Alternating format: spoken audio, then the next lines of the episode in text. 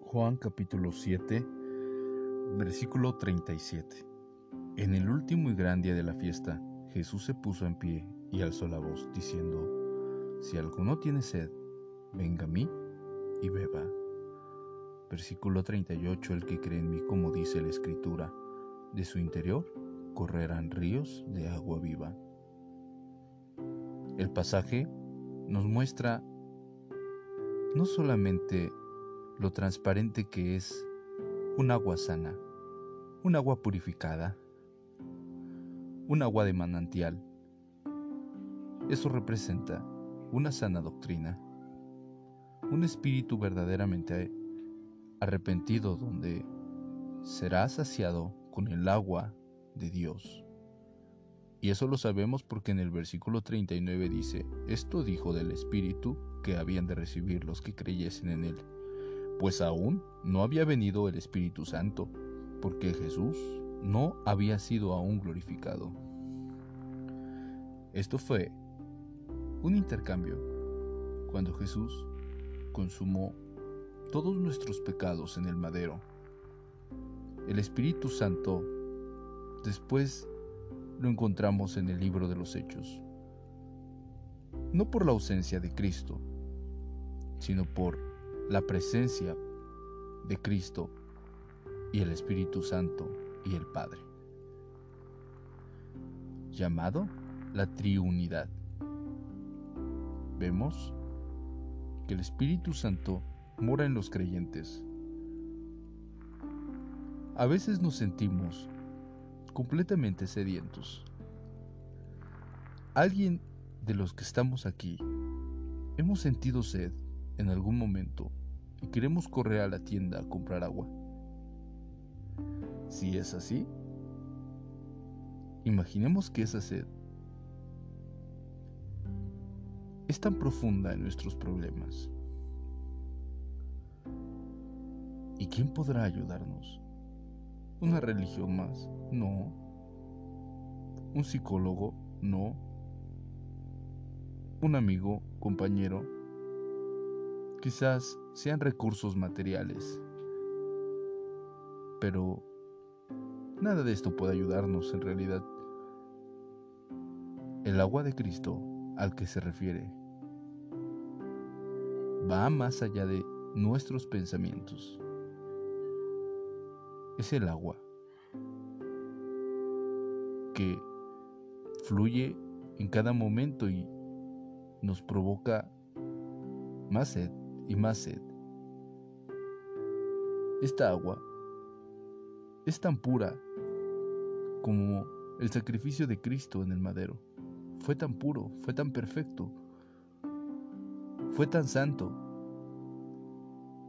Hasta nuestros días estamos testificando la palabra de Dios. Y nosotros tenemos que darle agua, que es la palabra de Dios, a otros que están sedientos. El Señor siempre nos fortalecerá. Aun cuando estemos débiles, Él estará con nosotros. Confiemos en Dios.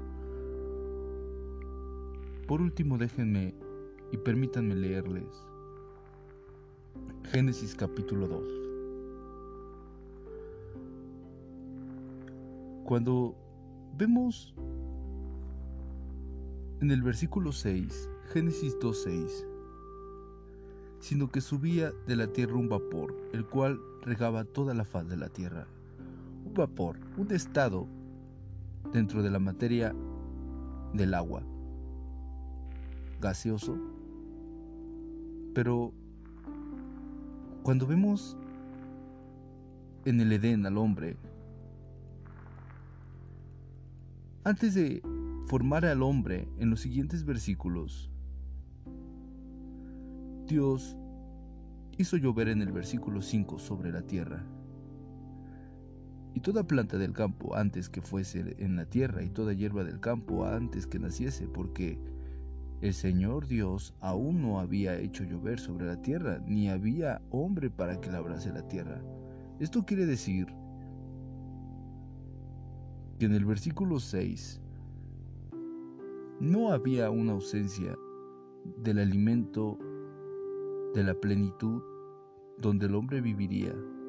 Por eso dice, sino que subía de la tierra un vapor, el cual regaba toda la faz de la tierra. Dios,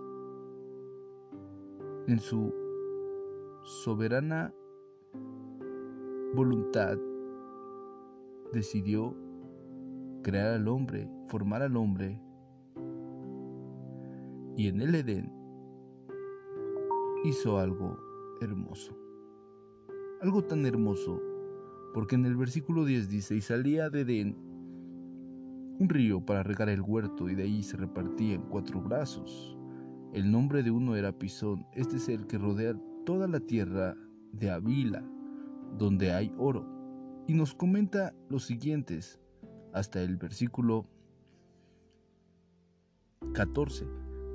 Y el hombre del tercer río es Idekel. Este es el que va al oriente de Asiria. Y el cuarto río es el Éufrates.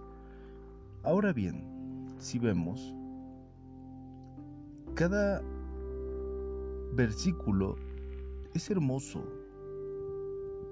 porque puede tener un misterio y podemos exponerlo, la simbología que tiene, pero quiero que notemos algo. Jesús dijo, ¿quién cree en mí? Como dice la escritura, de su interior correrán ríos de agua viva. Cada río representa a Cristo.